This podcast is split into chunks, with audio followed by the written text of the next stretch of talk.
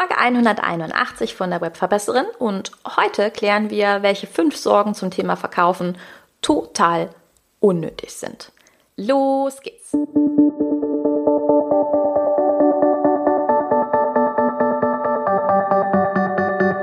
Mit Webinaren erfolgreich. Der Podcast, mit dem du als Trainer, Coach oder Berater online sichtbar wirst. Erfahre hier, wie du dich und deine Expertise durch Webinare gezielt sichtbar machst. Und hier kommt deine Webverbesserin, Mira Giesen.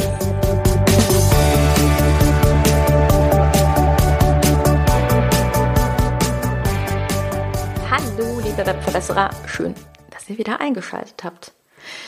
Ja, in den ganzen letzten Folgen sind wir ja ein bisschen tiefer in das Thema Verkaufen reingegangen und ich glaube, das, was du mitbekommen hast, ist, ähm, dass es beim Thema Verkaufen sehr, sehr stark darum geht, herauszufinden, was deine Zielgruppe eigentlich möchte und dafür die passenden Angebote zu machen. Und solltest du die letzten Folgen noch nicht gehört haben, dann empfehle ich dir auf jeden Fall sehr die 180, die 179. Ähm, um hier nochmal ein bisschen tiefer einzusteigen und auch die 178, weil ich da sehr, sehr tief nochmal in diese Bedarfsanalyse und Co. gegangen bin und es ganz gut hier mit dieser Folge zusammenpasst. Ich habe herausgesucht ähm, fünf Sorgen, die mir immer wieder begegnen im Rahmen von meinen Mentoring-Kunden, wo ich immer wieder merke, ah ja, das sind Sorgen, die immer wieder beim Thema Verkaufen auftauchen. Und Sorge Nummer eins ist, dass viele, viele, viele Experten da draußen Angst haben, zu viel über ihr Angebot zu reden. Gerade wenn es so ums Launchen geht. Ne? Also wenn es darum geht, du hast eine aktive Verkaufsphase, vielleicht hast du einen Online-Kurs oder so und vielleicht hast du auch eine Aktion und möchtest jetzt darauf aufmerksam machen. Dann kommt es ja ziemlich essentiell darauf an, über dieses Angebot zu reden. Und viele haben Angst, dass es dann einfach zu viel wird. Also es gibt immer wieder Mentoring-Kunden, die dann Angst haben, äh, da tragen sich dann Leute aus der E-Mail-Liste aus oder die entfolgen mir, wo ich sage, ja, das dürfen sie auch gerne machen, weil das sind genau nicht unsere Kunden, ganz wichtig. Wir wollen nicht für E-Mail-Kontakte zahlen ähm, von Leuten, die niemals bei uns kaufen werden und auch nicht Instagram-Follow haben ähm, mit Leuten, die nie kaufen werden, weil, sorry, wir machen das ja ganz am Ende auch, um Geld zu verdienen, oder? Also eigentlich ist es auch ein Geschenk, wenn die falschen Leute gehen. Und die Sorge ist deshalb auch unbegründet, weil wir ja nicht jedes Mal mit den gleichen Inhalten hingehen. Ich weiß, dass das natürlich schon einige machen, dass sie also immer wieder die gleichen Argumente bringen, sehr ähnliche E-Mails ähm, senden. Das entdecke ich sehr häufig, vor allen Dingen, wenn E-Mail-Vorlagen gekauft werden oder ähnliches, dass sich dann Argumente wiederholen und naja, der Verkaufsprozess tatsächlich nicht so sauber aufgestellt ist. Das ist auch das, was sehr häufig dann ein schlechtes Gefühl macht, ne? wenn man das Gefühl hat, ich doppel, verdoppel und dreifache mich hier gerade. Mm, darum geht's ja nicht, sondern worum es bei einem sauber aufgestellten Verkaufsprozess und auch Launchprozess geht, ist, verschiedene Argumente zu finden, verschiedene Einstiegspunkte zu finden, ähm, Probleme, Sehnsüchte des Kunden und darauf einzugehen und zu erklären, warum unser Produkt dazu passt. Solltest du jetzt Fragezeichen im Gesicht gerade haben und denken, hm, dann hör bitte noch mal in die letzte Folge rein, da habe ich ganz viel dazu erzählt. Und das Ding ist einfach, das bedeutet, dass wir ja sehr unterschiedliche E-Mails senden und nicht jede E-Mail wird geöffnet werden. Das hat einfach mit der Betreffzeile zu tun. Und Achtung, auch nicht jeder Post wird gelesen werden, weil der Algorithmus dafür sorgt, dass nicht alles auftaucht. Und du denkst, äh, ich mache viel zu viel, klar, weil du nur mit dem Thema Launch und Verkauf gerade beschäftigt bist. Was ich aber mehr als einmal erlebt habe, wo auch ich selber gerade in einer Aktionsphase gewesen bin, und natürlich kenne auch ich das, dass ich jedes Mal denke, wow, du machst echt viel gerade, dass es trotzdem Leute gibt, die sagen, ach, was du, ach so, du verkaufst gerade, habe ich gar nicht mitbekommen. Und den finde ich immer wieder so entspannend, weil ich merke, das ist alles nur in unserem Kopf. Und dass es sogar eigentlich wichtiger wäre, sogar noch einen Ticken mehr zu machen, damit es eben alle mitbekommen. Entscheidend bei der ganzen Sache ist, dass wir das qualitativ hochwertig machen. Fehler oder Sorge Nummer zwei beim Thema Verkaufen habe ich mal unter die Überschrift Mehr ist nicht mehr genommen. Es gibt ja eigentlich immer so eine Art Wunschpreis, die wir in unserem Kopf haben. Ne? Und dann sagen, hm, das geht aber nicht, weil das äh, wird sich für den Preis nicht verkaufen. Und dann gibt es auch ganz viele, die eben wahnsinnig viel, wirklich sehr, sehr, sehr, sehr viel Content kreieren und immer mehr in ein Angebot reinpacken, weil sie denken, ja gut, dann kriege ich das hin mit dem Preis. Grundsätzlich ist das auch nicht falsch, ein Angebot wirklich ähm, so zu kreieren, dass tolle Sachen drin sind. Aber was ich auch immer wieder gerne sage, ist, dass ein Angebot am Ende konsumierbar bleiben muss. Also das heißt, wenn ich jetzt zum Beispiel rausgehe und sage, mein Angebot ist, du kriegst fünf 1 zu 1 Stunden mit mir und du kriegst 36 Stunden Videomaterial zum Thema zum Beispiel TikTok oder Instagram oder vielleicht irgendwas Kleines, dann ist auch die Frage, ist das denn noch konsumierbar? Eigentlich nicht, ne? Und das Gleiche gilt übrigens auch ähm, bei der Launch-Strategie selber. Also wenn du jetzt zum Beispiel einen Launch machst mit einer Challenge, das ist ja auch ein Klassiker, ne? dass Leute sagen so fünf Tage Challenge, fünf Videos zu einem Thema, in dem ich dir so nach und nach deinen Bedarf erkläre. Denk bitte daran, auch diese Challenge muss konsumierbar sein.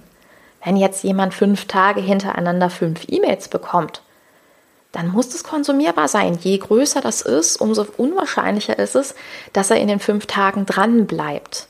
Also das gilt für dein Produkt, das gilt aber eben auch für den Content, den du zum Teil deiner Launch- und Verkaufsstrategie machst. Und das bedeutet, mehr ist nicht mehr, sondern der Mehrwert ist mehr. Sorge Nummer drei, kann sich das mein Kunde leisten? Also quasi sich in den Geldbeutel des anderen zu denken. Hui, schwierig. Ich habe mal von einer Kollegin eine sehr schöne Geschichte gehört, die mir erzählt hat, dass sie ähm, auf einer Messe gewesen ist und da eine Kundin ihr entgegenkam und hatte sich wohl für ein 1 zu 1 Angebot mit ihr interessiert. Und diese Kundin sah auch eher so aus, als würde sich das Angebot nicht leisten können. Sie meinte nur, die war mit so einem Mutebeutelchen und die war so ganz äh, einfach angezogen, aber jetzt nichts Teures oder so und hat dann auch immer so ein bisschen erzählt. Und diese Kollegin hat dann aufgrund auch dieses Eindrucks sich völlig unter Wert verkauft und hat ihr ein unschlagbares Angebot gemacht. Also sehr, sehr, sehr günstig. Hat sich am Ende übrigens auch geärgert. Warum? weil genau diese Neukundin, die sie gewonnen hatte für einen deutlich günstigeren Preis, zwei Wochen später Bilder von Bali gesendet hat, wo sie eine Kokosnuss in der Hand hält. Mhm. Und seitdem sagt genau diese Kollegin, es ist nicht meine Aufgabe, mich in den Geldbeutel des anderen zu denken. Und da gebe ich ihr total recht. Worauf es eigentlich ja ankommt, ist der Mehrwert. Also, dass der Kunde erkennt, dass wir sein Problem lösen können. Und wenn das Problem dringend genug ist, dann wird er dafür Geld aufbringen. Und das, was wir maximal machen können, sind zum Beispiel Raten anbieten. Ne? Ratenzahlungen, finde ich, sind ein wunderbares Stilmittel, mit dem man unfassbar viel ermöglichen kann. Was ich auch immer sage, ist, ähm, das fällt auch so ein bisschen in die Kategorie, in, sich in, Geld, in den Geldbeutel des anderen zu denken. Vielleicht kennst du das auch, dass du an einem Angebot zweifelst auch da hatte ich eine Mentoring-Kundin vor ein paar Tagen, die gerne 1 zu 1 Stunden anbietet für ein Grafiktool. Das nennt sich Canva, das kennst du mit Sicherheit. Und gesagt hat, ich würde total gerne 1 zu 1 Stunden anbieten, aber ich kann ja nicht über 100 Euro für so eine Beratungsstunde nehmen. Da sage ich, und warum jetzt eigentlich nicht? Ja, weil es ja schon so viel kostenlosen Content gibt zum Thema Canva, Grafiken erstellen und weil es ähm, Workshops dazu gibt und so weiter. Dann habe ich gesagt, aber Moment mal, wenn ich dich eins zu eins buche, dann bedeutet das doch auch, dass ich ganz individuell dir die Fragen zu Canva stellen kann. Das heißt, wenn ich mir einen Workshop buche oder ein YouTube-Video gucke, dann sehe ich Vorlage A, B, C, D. Aber vielleicht will ich ja Vorlage Z haben oder ich möchte ein spezielles Logo haben oder ähnliches. Und dann bin ich doch angeschmiert, weil in dem kostenlosen oder auch dem günstigen Content wird mir genau das nicht erklärt. Und dann gebe ich doch lieber ein paar Euro mehr aus, um genau das zu kreieren, was ich gerne haben möchte, plus dein Feedback zu bekommen. Und auch hier, ne, wieder dieser, dieser Change, der sehr häufig in meinem Mentoring entsteht, dass Kunden sagen, stimmt, so habe ich ja noch gar nicht gedacht. Und das ist wichtig, dass du selber so denkst, Aber es ist auch total wichtig, ähm, dem Kunden das mitzugeben. Und das bringt mich auf Punkt Nummer vier. Ähm, die Sorge, wird dieses Produkt benötigt? Und das schließt sich so ein bisschen an die Folge 180 an. Wenn du auf den Schmerz, auf die Lust, auf die Sehnsucht deines Kunden eingehst, also ihm klar machst, dass er einen Bedarf hat, dann wirst du verkaufen. Und wichtig ist aber genau diesen Schmerz, diese Lust, diese Sehnsucht zu, zu wecken. Und genau das wissen viele nicht. Und es gibt tatsächlich auch viele Trainer, Coaches, Berater, Experten, die sich ganz, ganz, ganz doll weigern, mit Schmerzpunkten zu arbeiten. Also zu sagen, sie wollen nicht über den Schmerz ihrer Zielgruppe reden. Ich habe dafür Verständnis, Verständnis, aber das Problem ist, ohne zu erkennen, dass ich etwas ändern möchte, werde ich nichts ändern. Und natürlich können wir sowas auch ganz positiv formulieren, aber es ist wichtig, dem Kunden mitzugeben, was er verändern möchte. Und der letzte Punkt ist das Thema, ich habe Angst, was andere über mein Angebot denken.